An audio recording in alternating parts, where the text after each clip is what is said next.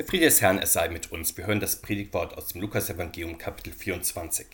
Jesus sprach aber zu ihnen, das sind meine Worte, die ich zu euch gesagt habe, als ich noch bei euch war. Es muss alles erfüllt werden, was von mir geschrieben steht im Gesetz des Mose, in den Propheten und in den Psalmen. Da öffnete er ihnen das Verständnis, so dass sie die Schrift verstanden. Und er sprach zu ihnen, so steht's geschrieben, dass Christus leiden wird und auferstehen von den Toten am dritten Tage, und dass gepredigt wird in seinem Namen Buße zur Vergebung der Sünden unter allen Völkern, fangt an in Jerusalem und seid dafür Zeugen. Und siehe, ich will auf euch herabsenden, was mein Vater verheißen hat, ihr aber sollt in der Stadt bleiben, bis ihr ausgerüstet werdet mit Kraft aus der Höhe. Er führte sie aber hinaus bis nach Bethanien und hob die Hände auf und segnete sie, und es geschah, als er sie segnete, schied er von ihnen und fuhr auf gen Himmel. Sie aber beteten ihn an und kehrten zurück nach Jerusalem mit großer Freude und waren alle Zeit im Tempel und priesen Gott. Der Herr segne diese Worte an uns. Amen. 40 Tage nach Ostern nimmt die schöne österliche Zeit in Jerusalem ein Ende, die Zeit, in der der Herr Jesus als der Auferstandene treu und segensreich in der Mitte der Seinen war und ihnen aus der Heiligen Schrift die Geheimnisse seines Leidens und Sterbens immer wieder erklärte. Nun war die Zeit des Abschiedes also gekommen. Sicher schon nach Ostern war Jesus anders bei ihnen, als das früher der Fall war. Er wandelte ja in seinem verklärten Auferstehungsleib unter ihnen, und sie sahen ihn nur dann, wenn er ihnen die Augen für seine Herrlichkeit öffnete. Nun würde er noch einmal weiter weggehen, ganz weit weg, aus dieser Welt heraus. Vielleicht erfüllte die Jünger vor diesem Abschied Wehmut. Abschiede sind ja oft mit einem mulmigen Gefühl verbunden, zumindest die von sehr lieben Menschen, bei denen man weiß, dass man sich nun lange nicht mehr sieht. Und sicher durch die moderne Technik wird der Trennungsschmerz gemildert. Man weiß, dass man die Stimme eines lieben Menschen weiterhin hören, ja ihn weiterhin sehen, sich jederzeit über alles austauschen kann. Aber selbst die größten Technikfans werden zugeben, das ist ja nur ein bisschen Trost, denn weg ist nun einmal weg. Erst recht gilt das, wenn ansteht, was wir als endgültiges Auf Wiedersehen verstehen, wenn wir jemand aus dieser Welt entlassen müssen und wir ihn in dieser Welt und Zeit gar nicht mehr wiedersehen, weil er sich nicht nur auf einem auf Auslandsaufenthalt auf einem anderen Kontinent befindet oder auf Weltreise, sondern weil er aus dieser Welt und aus diesem Leben geschieden ist. Doch der Herr Jesus gestaltet sehr umsichtig seinen Weggang, er lässt am Himmelfahrtstag nicht viel Wehmut oder gar Traurigkeit aufkommen, er nimmt seine Freunde auf eine doppelte Reise mit. Zunächst einmal zu einer Zeitreise durch die Heilige Schrift und dann führt er sie hinaus an den Ölberg, genauer nach Bethanien. Hier eine halbe Stunde Fußweg entfernt von der Stadt hatte er schon vor Ostern sein Quartier aufgeschlagen. Hier hatte er Lazarus von den Toten auferweckt. Hier war er von der Sünderin zum König gesalbt worden. Von hier aus zog er am Palmsonntag in die Stadt Jerusalem ein. Bei beiden Reisen ging es sozusagen zurück in die Zukunft. Wir kennen solche Retro-Perspektiven, die zu verschiedenen Anlässen stattfinden, wenn man zu einem Familien- oder Klassentreffen zusammenkommt oder wenn man Ahnenforschung betreibt und auf den Spuren der Vorfahren die Orte besucht, an denen sie lebten, oder wenn sich zum Beispiel ein Star auf eine Abschiedstournee begibt und noch einmal das Best-of gibt, die besten Hits, die lustigsten Anekdoten, die eingängigsten Sätze und anderes mehr. In solchen Retro-Schleifen wird im besten Fall nicht nur auf die guten alten Zeiten geschaut, wie es manchmal geschieht und scheint, sondern man vergewissert sich beim Blick zurück über den eigenen Weg im Jetzt, ja über den zukünftigen Weg. Sehen wir auf die letzten Worte des Herrn. Wir wissen, dass letzte Worte oft eine besondere Bedeutung haben, als letzter Wille, den ein Sterbender noch erfüllt haben möchte, um dann in Ruhe sterben zu können, oder als Summe der Lebenserfahrung und als Vermächtnis, die jemand an die nachfolgende Generation weitergibt. In seinen letzten Worten sorgt der Herr Jesus für möglichste Klarheit. Er ist natürlich auch in einer Position, in der sonst kein Sterblicher ist, auch nicht die Großen unserer Welt, die in ihrem Nachlass sehr klar festlegen, was ihr letzter Wille ist, die ihr Lebenswerk zum Beispiel an eine Stiftung übergeben, die gemäß dem festgeschriebenen Stifterwillen dann das Erbe pflegen. Oder denken wir auch an die Patriarchen in Firmen und Parteien, die zu Lebzeiten ihre Nachfolge ganz genau so regeln, dass es dann auch nach ihnen möglichst so weitergeht, wie sie sich das wünschen. Sicher, der Herr hat schon vor dem Tod die Seinen instruiert für die Zeit nach seinem Tod, aber nach Ostern dann sorgt er als Wiedergänger sozusagen unter den Seinen dafür, dass alles tatsächlich dann in den vorbereiteten Bahnen verläuft. Er ist dann sein eigener Nachlassverwalter und muss es ja auch sein, denn alleine wären seine Freunde dazu gar nicht in der Lage. Er verhilft dazu, dass sein Erbe durch den Tod hindurch bestehen bleibt und bei den Erben richtig ankommt und aufgenommen wird. Er sorgt dafür, dass die Verkündigung des Evangeliums weitergeht. Aber wie genau macht er das? Als der Auferstandene bestätigt er genau das, was er schon zu Lebzeiten verkündigt hat, und es wäre ja auch höchst irritierend, wenn er nun etwas ganz anderes sagen würde als früher. Vor allem aber er überlässt es nicht einfach anderen zu wiederholen, was verkündigt werden soll, sondern er tut das selbst immer und immer wieder erklärt er den Seinen die Heilige Schrift. Und so ist es bis zum heutigen Tag in der Kirche. Der Herr lässt nicht nur sein Wort predigen, sondern durch seinen Heiligen Geist ist er selbst der eigentliche Augenöffner, der der Ohren, Herzen, den Verstand für seine Wahrheiten, für seine Wirklichkeit öffnet. Die Apostel nun lassen sich von ihm die Geheimnisse Gottes und der Welt erklären. Wir fragen uns, wie ist das mit uns? Wollen wir es auch genau wissen wie sie, was die Welt und die Menschen im Innersten zusammenhält, wer sie regiert, was sie rettet? Es ist gut, wenn wir uns nicht einfach mit den gängigen Antworten zufrieden geben, mit Standardsätzen und zeitgebundenen Theorien im Sprachengewirr und Meinungsstreit unserer Zeit, die einerseits umstritten sind und morgen schon wieder ganz anders als heute. Wenn Jesus Christus uns durch das Evangelium die Welt erklärt, dann ist das ja das verbindliche Wort des Lebens für jede Zeit und jeden Menschen. Das ist nicht nur eine Meinung oder eine Theorie oder eine Weltanschauung unter vielen, das ist die eine ewig gleiche und unvergängliche Wahrheit, die uns ergreifen, die unser Leben verändern will. Und das ist nun nicht nur eine Buchwahrheit oder eine Menschenwahrheit, das ist dann der persönliche Sohn Gottes, der uns in seinem Wort begegnet, uns persönlich anspricht. Aber nehmen wir nicht nur uns selbst wichtig, sondern Milliarden von Menschen haben bislang außer uns und neben uns schon dieses Lebenswort gehört und das ist dann nicht nur gefällige Weisheitslehre oder der Traum von einer sich selbst stetig verbessernden Welt und Menschheit, sondern das ist dann die allerbeste Nachricht für alle Zeiten, dass der Gottessohn für die sündige Menschheit gelitten hat, gestorben und auferstanden ist, um Menschen zu heilen und zu erneuern. Deshalb sollen sie sich von eigenen Wegen zu ihm immer wieder hinwenden, sollen Buße tun, um von ihm Vergebung ihrer Sünden zu empfangen fragen wir, was ist eigentlich Buße? Ist damit gemeint, etwas zu büßen im Sinn von etwas ausbaden, etwa Versäumnisse der Eltern oder die Sünden früherer Generationen, eigene Fehlentscheidungen, Fehlentwicklungen im Betrieb, die man als Arbeitnehmer dann zu spüren bekommt, oder gesellschaftliche Lasten, bei denen man mithaften muss, mitgehangen, mitgefangen? Denken wir an die unvorstellbaren Schuldenberge, die in der gegenwärtigen Krise in allen Ländern aufgetürmt werden, die noch auf viel Nachgenerationen lasten werden. Doch solch eine Zwangsbuße hat Jesus nicht im Sinn, sondern eine freiwillige Buße, die aus der Predigt des Wortes Gottes hervorgeht und die sich nach der Vergebung ausstreckt, die Jesus Christus frei und umsonst allein aufgrund seines freiwillig vergossenen Blutes anbietet und schenkt. Das ist die Umkehr, die in der Kirche gepredigt, die hier angeboten wird. Sie fängt vor Ort an, dort, wo der Herr seine Vergebung austeilt und sie einfach geschenkt wird. So haben es die Apostel seit Pfingsten in seinem Auftrag gehalten mit ihrer Bußpredigt in Jerusalem.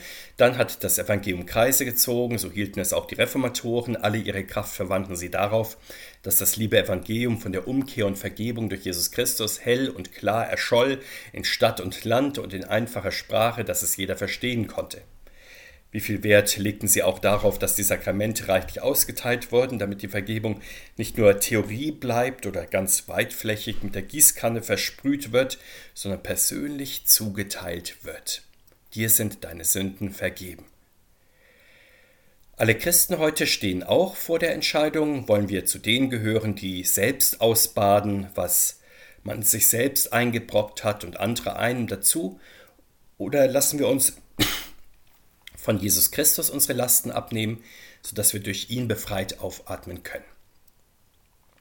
Das zweite wäre himmlisch, wir wären dabei auch in sehr guter Gesellschaft, etwa von Jakob, den Gott im Bethel die Treppe zum Himmel sehen ließ, oder von Martin Luther, der fröhlich in den offenen Himmel schaute, als er erkannte, dass Jesus Christus ihn ohne eigene Werke rechtfertigt. Wie himmlisch ist es auch für einen Menschen von heute zu verstehen, dass die letztentscheidende Instanz für uns Christen nicht das Gericht menschlicher Meinungen ist, das darüber bestimmt, ob wir richtig denken und korrekt handeln. Oberste Urteilsinstanz ist Jesus Christus alleine und er vergibt uns umsonst. Seid dafür Zeugen, sagt der Herr am Himmelfahrtstag, bezeugt diese himmlisch freie Vergebung im Herrn. Und diesen Auftrag gibt er nicht nur den Aposteln, sondern allen Christen. Er weiß natürlich, dass der Zeugendienst nicht einfach ist. Der Glaubenszeuge wird schnell zum Märtyrer, wenn er angefeindet wird von denen, die sich von Gott ihre Lasten nicht abnehmen lassen wollen, weil sie meinen, selbst stark genug zu sein. Da wird der Ruf zur Umkehr zu Gott schnell lästig, da kann man auch wütend werden über die Boten, die der Herr Jesus einem sendet. Manch einer vergisst sich sogar, wird ausfällig, feindet an. Jesus sagt ja nicht umsonst, ich sende euch wie Lämmer unter die Wölfe. Aber Gott sei Dank, er sendet nicht ohne die nötige Ausstattung in die freie Wildbahn. Er will ausrüsten mit der Kraft aus der Höhe, mit Gottes Geist, mit Geistes Gegenwart, dass die Seine mit seiner Hilfe bestehen können im Meinungsstreit, nicht weil sie sich selbst und ihre Sache behaupten wollen, sondern weil es ihnen um die himmlischen und die ewigen Güter geht. Fragen wir an dieser Stelle, sind wir als getaufte und konfirmierte Christen solche treuen Zeugen des Herrn und der himmlischen Güter, also Christen mit Standvermögen und auch mit Nehmerqualitäten, wenn es sein muss. Schätzen wir den Gottesdienst, in dem Jesus Christus uns begegnet, vergibt, in unseren Alltag sendet, höher als andere Ereignisse der Woche? Geben wir das auch zu erkennen, selbst auf die Gefahr hin, dass andere das vielleicht für übertrieben oder altmodisch oder engstirnig halten, wenn hier unser Standvermögen noch ausbaufähig ist, und bei wem wäre das nicht so, dann ist es gut, wenn wir wie die Jünger am Himmelfahrtstag beten um Kraft aus der Höhe. Es ist ja noch kein Meister vom Himmel gefallen, auch nicht in Sachen Glaubensfestigkeit und christlichem Zeugendienst. Das will von Gott erbeten, es will auch von ihm empfangen sein. Nach dem Unterricht im Wort Gottes nimmt der Herr die Sein also mit nach Bethanien an den Ort der großen himmlischen Höhepunkte seines Wirkens zu Lebzeiten aber nicht um noch ein letztes Mal in den guten alten Zeiten zu schwelgen, bevor er dann endgültig weg ist, sondern um mit ihnen in den weiten, freundlichen, segensreichen Himmel zu schauen. Das kann man natürlich besser bei einem Freiluftgottesdienst, aber es geht in nässeren Breiten, wie bei uns auch in einer Kirche, vor allem dann, wenn es eine schön bemalte Decke gibt, die sozusagen durchsichtig sein möchte für den Himmel Gottes so blicken wir auch in unseren Gottesdiensten weit in den Himmel hinein. Wir erleben die großen Taten und Wunder Gottes heute, nicht nur nostalgisch in der Vergangenheit. Der Herr sendet uns in unsere Welt hinein, um seine Segensspuren in unserem Leben und in unserer Welt zu entdecken. Er ist dann erst einmal weg, seine Gegenwart im Gottesdienst und in unserer Mitte ist nach dem Gottesdienst erst einmal beendet, aber er segnet uns aus der Höhe und wir beten ihn an, der auch im Himmel ganz für uns da ist. So geschieht es erstmals am Himmelfahrtstag. Der Herr erhebt, segnet die Hände. Vielleicht hat er sogar den priesterlichen Segen gesprochen, mit dem auch wir in den meisten Gottesdiensten gesegnet werden. Der Herr segne dich und behüte dich. Der Herr lasse sein Angesicht leuchten über dir und sei dir gnädig. Der Herr erhebe sein Angesicht auf dich, er gebe dir Frieden. Und bedenken wir es recht, uns wird ja hier nicht nur der Segen Gottes gewünscht, sondern er wird uns zugesprochen, ja, er wird auf uns gelegt. Und während der Herr die Seine segnet, löst er sich dann von ihnen und wird in den Himmel aufgehoben. Die Jünger überlegen offenbar gar nicht, wie hat er das nun gemacht oder wo ist er jetzt eigentlich genau hin, sondern sie beten ihn einfach an. Ihn, der ganz für die Seinen da ist, im Gottesdienst in einem Raum und in einer bestimmten Zeit, aber auch im unendlich weiten Himmel, ja in der Ewigkeit. Für ihn ist das nun einerlei, für uns ist es großartig, dass es für ihn diese Sphärentrennung zwischen Himmel und Erde nicht mehr gibt. Für uns ist sie natürlich noch riesengroß, aber für ihn nicht mehr. Und etwas davon dürfen wir auch bei jedem Kirchgang erleben. Wir kommen aus der weiten Welt Gottes, wir kehren ein bei Jesus Christus und empfangen seine Himmelsgaben, dann lassen wir uns von ihm segnen und senden und in die Weite seiner Zukunft hinausschicken und dabei nimmt er uns schon auf eine Wanderung durch unsere Zeit mit. Und wie wird das erst sein, wenn es irgendwann dann soweit ist und unsere Himmelsreise ansteht? Jesus Christus kommt uns dann segnend entgegen an seiner Hand und, und von ihm geleitet steigt unser innerer Mensch empor in himmlische Höhen. Wir blicken bestimmt dann nicht wehmütig zurück, sondern lassen uns in großer Freude und Anbetung vom Herrn hoch und immer höher ziehen, bis in unsere himmlische Heimat hinein. Dort loben und preisen wir dann den dreieinigen Gott ohne Unterlass, bis irgendwann der Tag der Auferstehung anbricht, an dem die alte Erde ganz und gar erneuert ist und die himmlische Gottesstadt auf die neue Erde herabkommt. Dann endlich wird der Himmel auf Erden sein und diese unschöne Trennung wird von gestern sein. Hier Erde, dort Himmel, hier Mensch, dort Gott. Doch was ist in der Zwischenzeit? Bleibt es in unserem Leben bei überschaubaren himmlischen Stunden, an denen die Wolkendecke einmal aufreißt und der blaue Himmel durch die dunkle Wolkendecke leuchtet? Dann strahlender Sonnenschein, Gott sei Dank, der Himmel und Erde in gleißendes Licht taucht. Wie solche herrlichen Wetterlagen sind die Überfliegemomente in unserem Leben, bis dann wieder tief verhangene Wolkendecke und Grau-Grau sich einstellen. Geht es also darum, diese Augenblicke geschenkten Lebensglücks aus heiterem Himmel abzufangen und ansonsten einfach abzuwarten? So zögerlich allerdings sind die Jesus-Freunde nach Himmelfahrt nicht. Sie sind vom Herrn gesegnet, sie haben den Himmel offen gesehen, so offen bleibt er nun für sie. Der Herr hat ja nicht hinter sich die Himmelstüre zugeschlagen, sondern er lässt sich von den Seinen auch bei seiner Arbeit im Himmel zugucken. Machen wir es uns an einem Vergleich deutlich. Kinder wissen, wohin ihre Eltern gehen, wenn sie auf die Arbeit gehen, vielleicht weil sie schon dort waren, das Büro oder die Fabrikhalle gesehen haben oder dort auch angerufen haben. Und so wissen auch wir, wo der Herr Jesus ist, wenn er nicht bei uns im Gottesdienst ist. Dann ist er eben auf Arbeit im Himmel und dort ist er nicht vor allem deshalb, weil es dort so viel schöner ist als hier unten, sondern weil er von dort oben die Welt und unsere Geschicke lenkt und uns von dort mit Kraft aus der Höhe beschenkt. Und wir dürfen ihm dann mit Glaubensaugen zuschauen, wie er für uns den Himmel himmelweit geöffnet hat und dort oben für uns die Geschäfte führt, wie er die Geschicke der Menschen lenkt, mit Segenshänden sein Reich über den ganzen Erdball ausbreitet. In Ost und West, Nord und Süd hat er sich schon eine Kirche berufen und er kümmert sich auch von dort um sie, in göttlicher Allgegenwart fliegt er gleichsam aus dem Himmel immer wieder ein und tritt segnend in die Mitte seiner Gemeinde, er baut sie durch sein Wort, nährt sie durch sein heiliges Mahl, hebt die gestärkten Herzen zu sich empor und weitet den Blick der Seinen bis in die himmlische Ewigkeit. Und welch ein reger Verkehr hin und her ist das doch. Immerzu ist der Herr hin und her unterwegs, und wenn nicht er, dann seine lieben Engel, und so ist der Himmel für uns schon in dieser Zwischenzeit offen, also nicht nur für Elia, der im Himmelswagen in den Himmel fahren durfte, nicht nur für Paulus, der vom Herrn in einer ekstatischen Erfahrung in den dritten Himmel erhoben wurde, oder für uns, wenn wir in den Glücksmomenten unseres irdischen Lebens im sprichwörtlichen siebten Himmel schweben, in dem die Wolken rosarot sind und voller Geigen. Seit Himmelfahrt hat der Himmel für uns verlässlich geöffnet.